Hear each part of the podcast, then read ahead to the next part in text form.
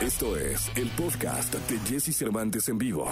El viernes, viernes 31 de diciembre del año 2021. Está con nosotros el hombre espectáculo de México, el querido Gilgilillo, Gilgilillo, Gilgilín. Último día del año, mi querido Gilgilillo. ¿Qué nos cuentas? Ya se acabó, mi Se acabó, Jessy. chepán de buche. Se acabó, ya se acabó. Yo lo único que puedo decir es que eh, aprovechemos este espacio para darle las gracias a la gente que no- amablemente todos los días de manera religiosa nos escucha en este Sí, espacio. la verdad es que sí. Los mensajes que nos mandan, el rollo de que luego me encuentre alguien en el banco y me diga, ¿qué hubo, Gilgilillo, Gilgilillo, Gilgilillo? Y yo, "¿Qué? Sí, sí, ah, pues tú eres el de, sí, yo soy, ah, pues tú eres Gilgilillo, yo, pues todo eso se agradece, ¿no? Sí, La- la verdad es que sí, la verdad es que sí. Eh, en, en cuanto a audiencia, fue un año de mucho trabajo, Sí. De todos los que estamos parte. en- Gil, agradecidísimo con, contigo, pero donde nos vimos favorecidos con, con- con los resultados, con los ratings, gracias al público maravilloso.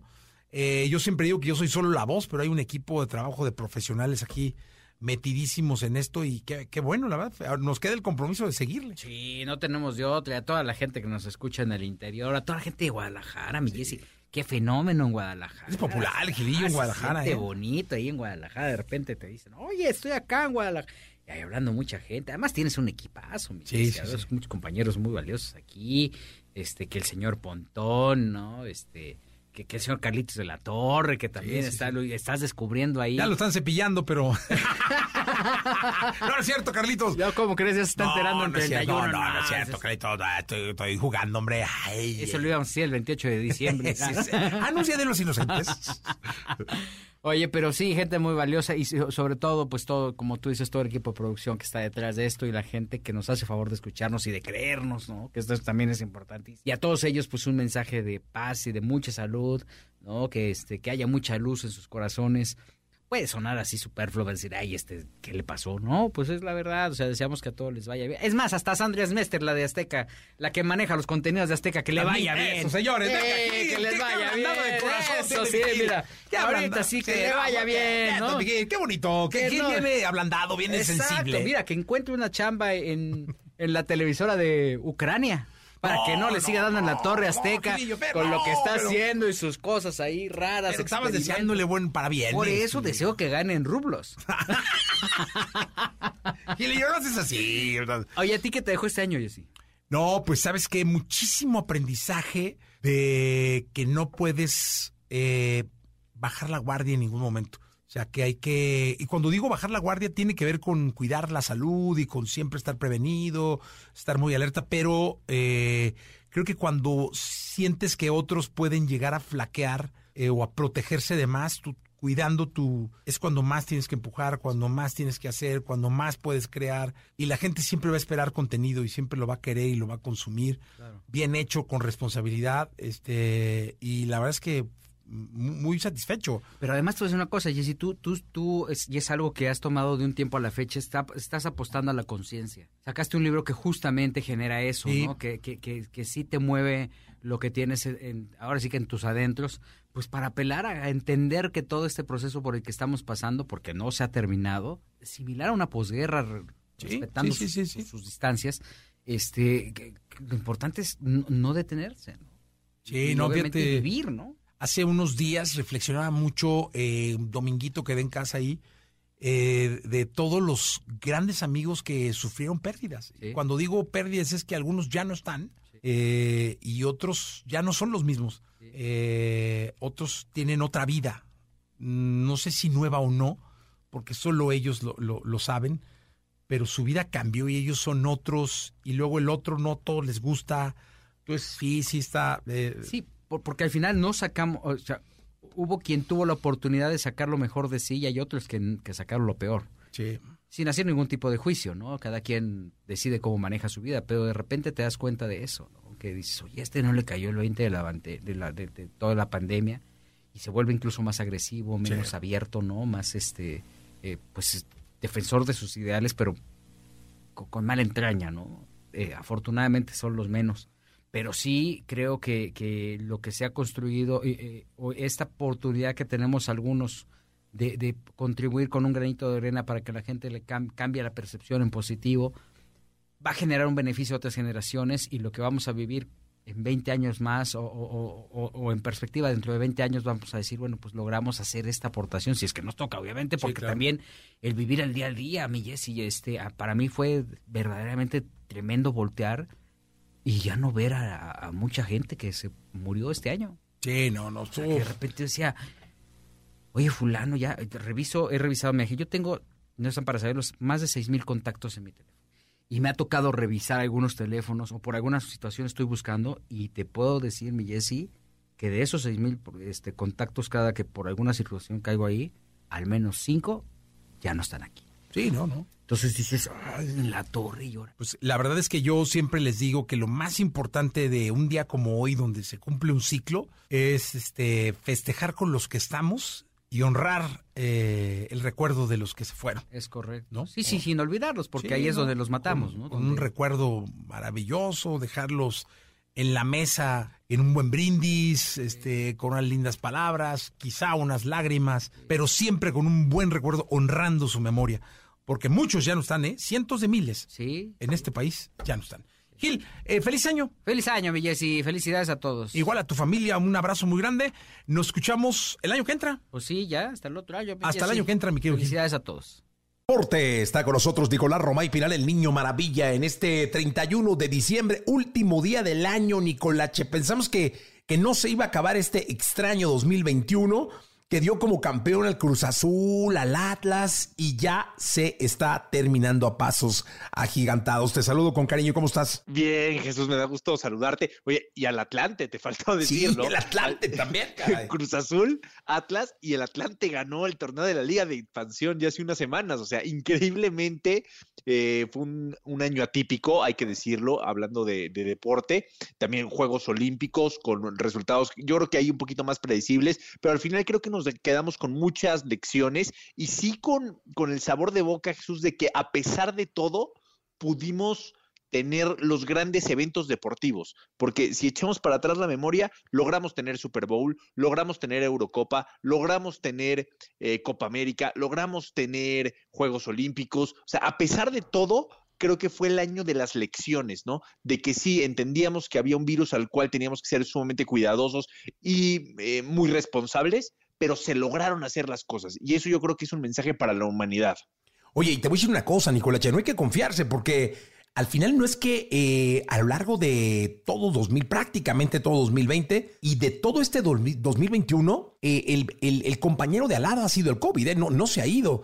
O sea, hay rebrotes importantes del Omicron ya en países, hay eventos que no se están haciendo, al menos en el lado del espectáculo y del entretenimiento de nuevo. No hay que confiarse, o sea, finalmente el virus sigue ahí, la pandemia sigue y bueno, se escucha muy trillado, pero es muy real, no hay que bajar la guardia. No, sin duda alguna, pero creo que sí hemos aprendido, ¿no? A pesar de que está, como bien dices, junto a nosotros, eh, hemos aprendido a, a realizar este tipo de eventos con él, de compañero, pero ya, ya no es lo mismo que al principio, en donde no se podía hacer nada. ¿Te acuerdas esos tres, cuatro meses que nos echamos sin un solo evento deportivo, Jesús? Sí, no, y bueno, hubo, un- hubo un tiempo que estábamos prácticamente encerrados en casa donde te sentías como en las cavernas, ¿no? Sí, sí, sí, sí, totalmente. Fíjate, este fin de semana, Jesús, es un fin de semana muy importante porque en la NFL está llegando ya a su recta final, semana 17 de la NFL. Eh, vean los partidazos que tenemos el domingo: Broncos contra Chargers, los Tejanos contra los 49, los Cardinals contra los Vaqueros de Dallas. Tus Vaqueros de Dallas, ¿sí siguen siendo tus Vaqueros de Dallas? No, no? no, no, no, mis vaqueros son mis vaqueros, Nicolás, ya estaré Ah, pendiente. Aparte, eh, vienen los tazones, ¿no? Sí, o sea, no, a ver, llega un momento clave porque ya estamos cerca de la postemporada, la ronda de comodines y después ya la fase final. Entonces, muy importante.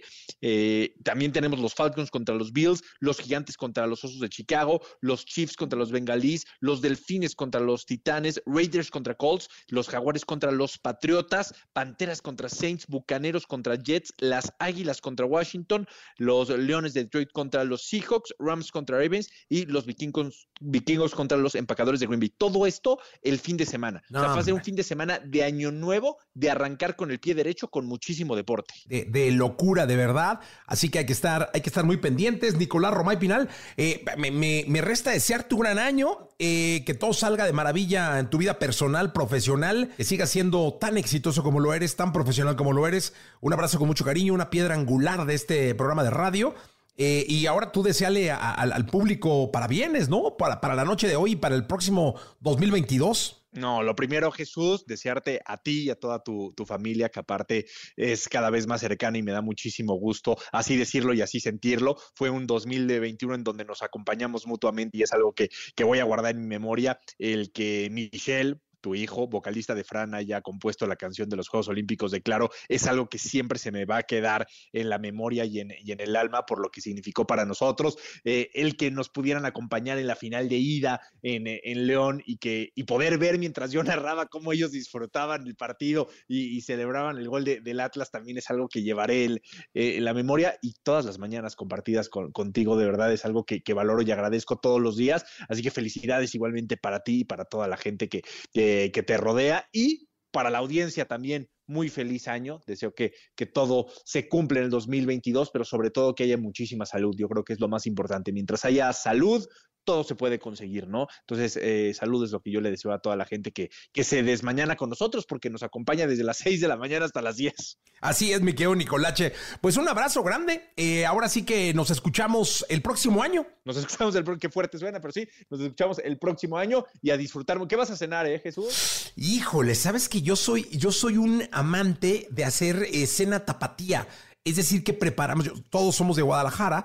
Eh, entonces preparamos esta noche cena tapatía, es decir, torta ahogada, carne en su jugo, jericaya, este, las enchiladas tapatías, todo lo que tiene que ver con taquitos de, de- de- de barbacoa, pero hechos dorados, son, son tacos dorados, eh, pero dorados en la salsita de la barbacoa.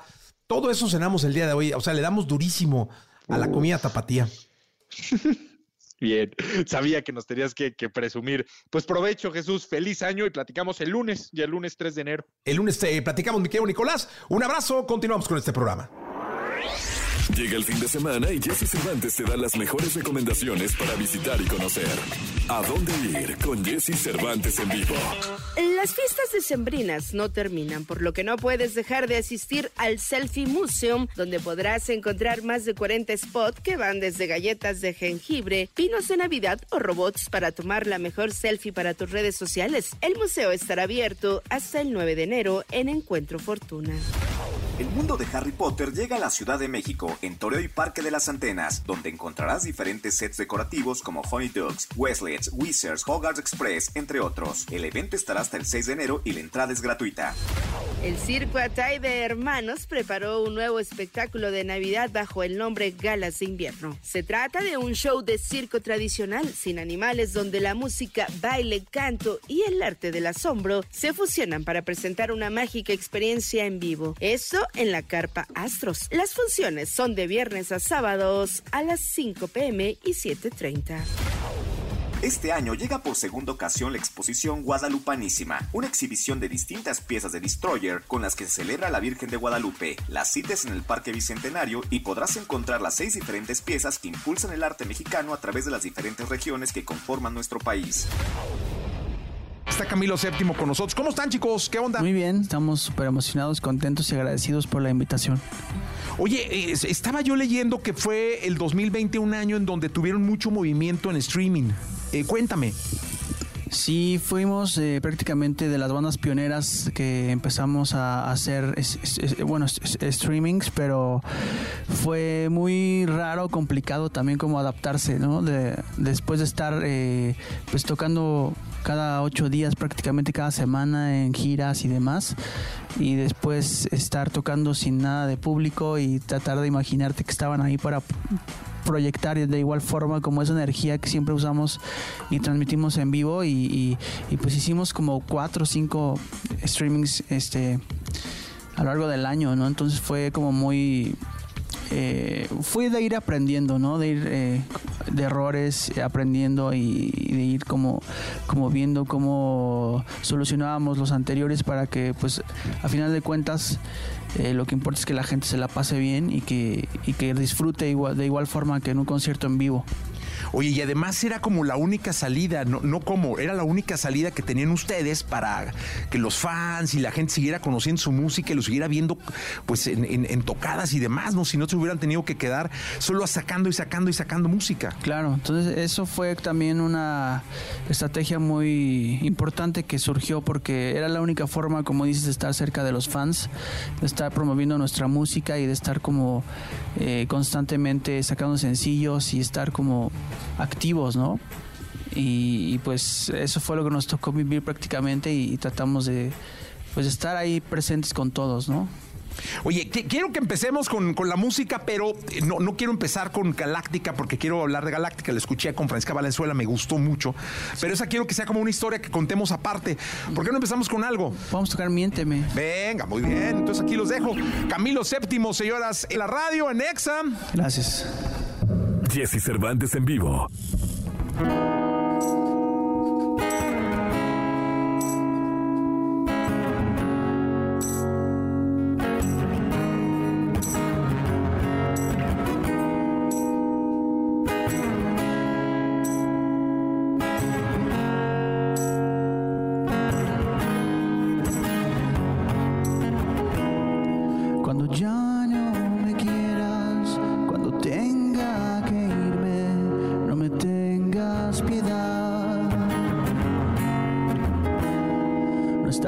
Lastimando a mi alma esperando,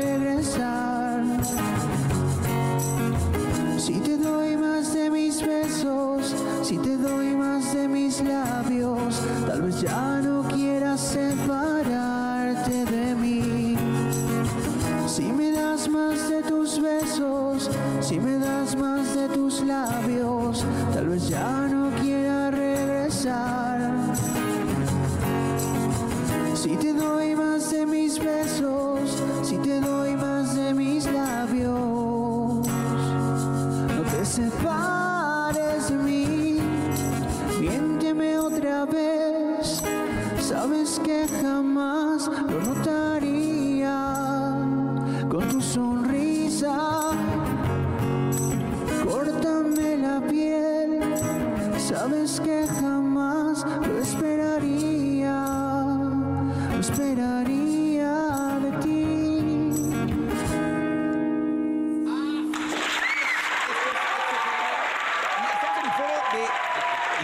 tiene un foro de televisión a un lado de la cabina de radio, entonces ahora nos venimos al foro para estar más tranquilos, más a gusto.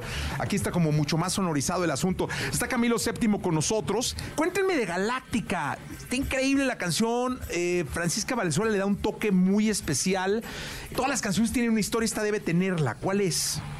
Pues eh, en realidad esa canción eh, principalmente se la escribí a mi mamá, tenía un demo y quería como dedicarle y, decirle que no hay como nada material ni nada con que pueda pagarle como el amor y ni la vida ni nada que me dio ni el aprendizaje ni todo lo que ahora soy por por ella y, por mi padre que ahora ya no está aquí, pero eh, esa fue la historia como principal. Y después eh, la presenté como demo a, toda la banda y les gustó mucho, entonces fue como algo padre en lo personal porque fue una rola que escribí en mi, en mi casa, en mi home studio y que tenía ahí de tantas canciones y, fue sentí muy como muy gratificante que, que, la hayan escogido para poderla producir entre todos y que, y que se y que formara parte de una canción del, del nuevo disco. Entonces ya cuando empezamos a producirla eh, surgió la idea porque eh, Francisca prácticamente me, invitó a cantar con ella en el Vive Latino, en el último concierto que tuvimos en vivo, de ella y de nosotros, porque fue como... y, de México. Y de México. Entonces, eh, eh, ese día, justo después del show, platicamos con Francisca, bueno, platiqué con ella y, y, me dijo que estaría muy padre colaborar en una canción con nosotros. No sabemos cuál todavía, pero quedamos en eso y después ya teníamos como más armada galáctica nosotros y se la mandamos porque ella está en Chile, ¿no? Entonces eh, fue como toda distancia y, le gustó mucho, le dijo, nos dijo que encantada participaba con nosotros.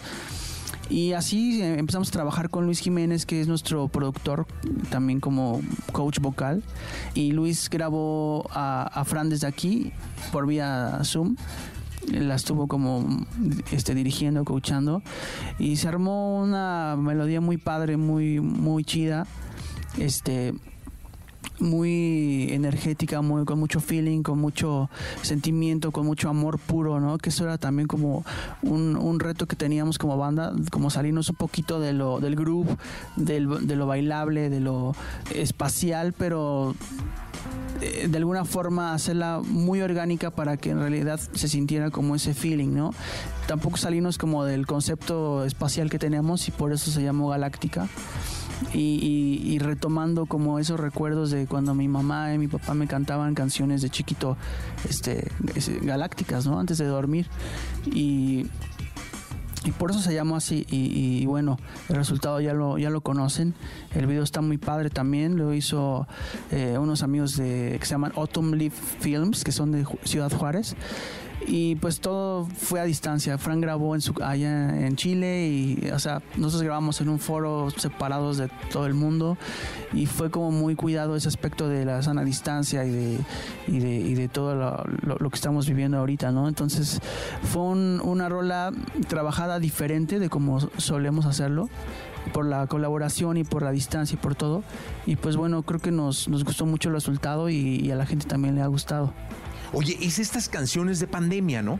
O sea, es de, este, de, este, nuevo estilo, de este aprendizaje que nos está dejando, porque nos ha dejado muchísimas cosas malas, pero también pues, un cierto nivel de aprendizaje de, cómo hacer este nuevo estilo de canciones sin estar juntos y grabados y con ciertas restricciones que luego le ponen, me imagino yo, un sabor muy especial a la rola, porque esta es una rola de amor, de un lindo amor. Sí, claro. Sí, especialmente es como mucho sentimiento de amor puro, amor supremo este hacia bueno personalmente hacia hacia mi mamá hacia mi papá que, que le pensé escribiéndole a mi mamá pero mi papá eh, partió a otro a otro a otro lugar a otras dimensiones y, y, como inconscientemente se la puedo dedicar también a él porque ya no está aquí no entonces es como agradecerle a los dos de alguna forma de mi agradecimiento como por el amor por la vida por todo lo que aprendí todo lo que me enseñaron y pues eh, así surgió Galáctica. ¿La escuchamos?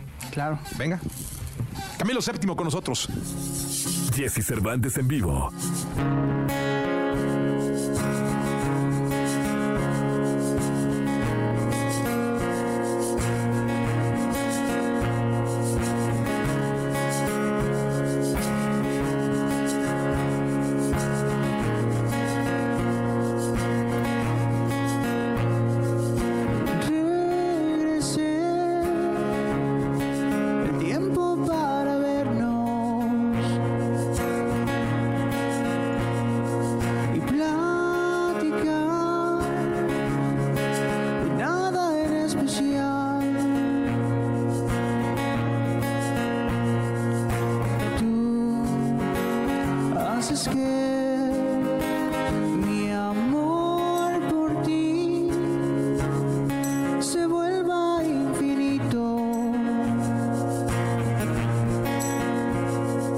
Y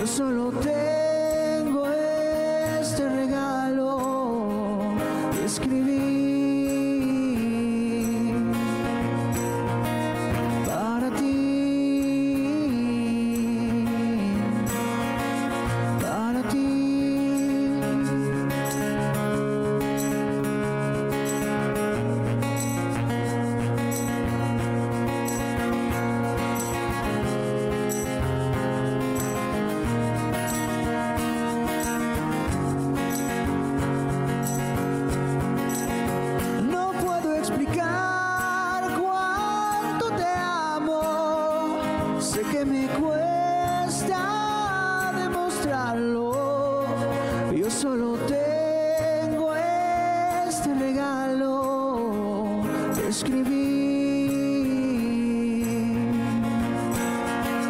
para ti. Para ti.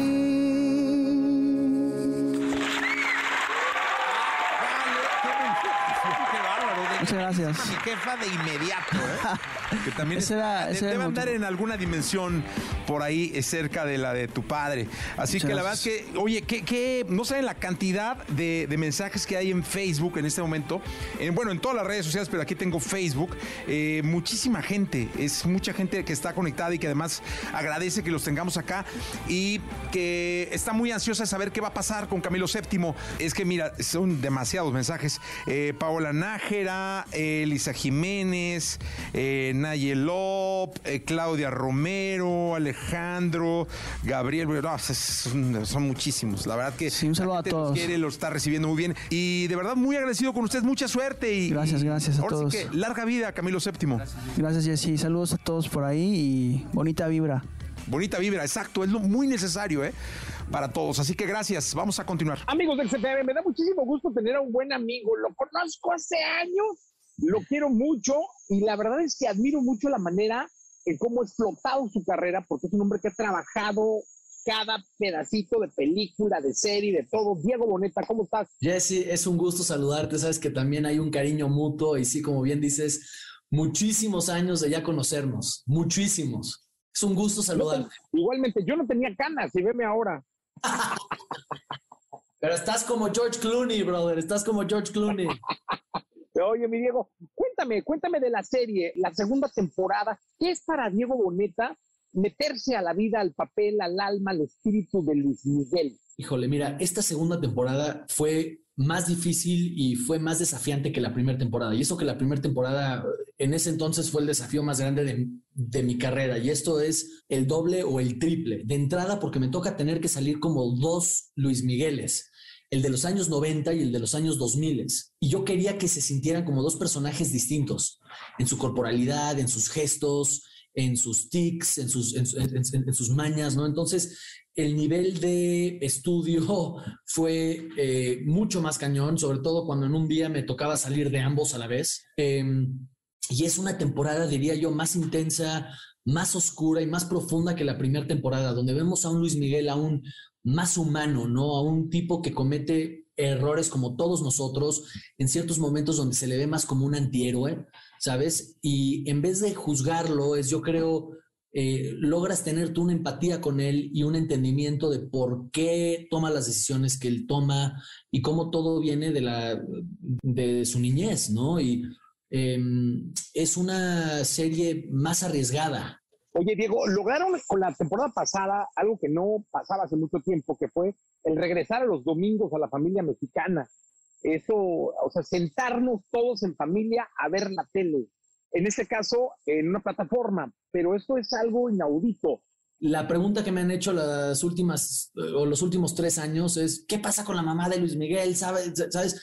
Y eso es algo que se va a responder en esta temporada y mucho antes de lo que la gente piensa. Esta no es una temporada de qué le pasó a la mamá de Luis Miguel, esta es una temporada de qué le pasa a Luis Miguel después de que sabe lo que le pasó a Marcela. Eh, tiene ahora y sobre todo después del el éxito que tuvo la primera temporada, que fue un éxito que fue una sorpresa para todos nosotros, eh, junto con Netflix y con el equipo creativo y también como uno de los productores de la serie, Jesse, pues fue parte de como ver qué funcionó de la primera temporada, qué no funcionó tanto y cómo poderla mejorar. Y Netflix desde un inicio quiso seguir con ese formato de que saliera un capítulo por semana todos los domingos. Entonces, toda la temporada fue escrita teniendo eso en mente, ¿sabes? Entonces, eh, en ese lado yo creo que la gente va a estar bastante, bastante contenta. Son ocho capítulos de la segunda temporada. Pasaron tres años entre la primera temporada y la segunda temporada y como te digo, no nos esperábamos ese grado de éxito. Y nos quedó muy claro después de ese éxito la responsabilidad de esta segunda temporada porque las secuelas no son fáciles, ¿no? Y lejos de confiarnos, hicimos totalmente lo opuesto y por eso es que nos tardamos tanto tiempo. Porque, por ejemplo, la primera temporada estuvo basada en un libro, la segunda no. Entonces, la razón principal por la cual nos tardamos tanto tiempo es porque los escritores tuvieron que hacer una, investigación muy larga junto con Luis Miguel y otras personas clave dentro de la vida de Luis Miguel en ese entonces para poder obtener y recopilar toda la información y de ahí poder hacer nuestro libro de la segunda temporada, porque no hay un libro de esa etapa de Luis Miguel, ¿no? Entonces, eh, eh, fue esa una de las razones principales y pues a ver qué tal. Yo estoy realmente tan orgulloso porque te digo, em, es una temporada más, más intensa. Y Oye, ¿ya, eras, ¿ya eras fan de Luis Miguel? Sí, sí, sí, o sea, y muy fan de sus canciones, de, de, su música. Fue el primer concierto al que fui cuando niño.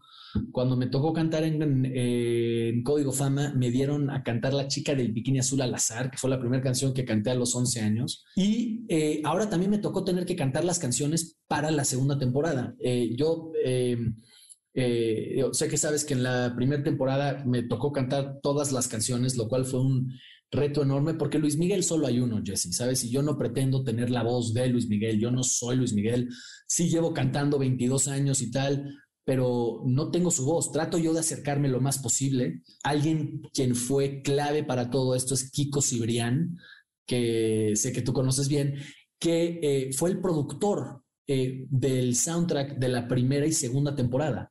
Todo lo que oyes tú de música en la serie de Luis Miguel fue regrabado. No son los masters de Luis Miguel. Entonces, Y sobre todo en esta segunda temporada, que ya son temas que Kiko compuso o que Kiko produjo para Aries en el año 92, ahora son temas que Kiko tuvo que reproducir para la serie. Entonces, Kiko de repente me llamaba y me decía, Diego, llevo cinco horas tratando de encontrar un mugre teclado en mi garage que usé para el disco de Luis Miguel, para tal sonido. Entonces, digo, la gente no se da tanto cuenta de eso porque las oye y se oyen muy parecidas o si no idénticas pero el trabajo de la música en la serie es una locura, locura. Eh, gracias por todo su apoyo y Jesse, te mando un abrazo virtual enorme, brother. Igualmente, Diego, se te quiere mucho. Gracias. Igual. Bye, Jesse. Escuchaste el podcast de Jesse Cervantes en vivo.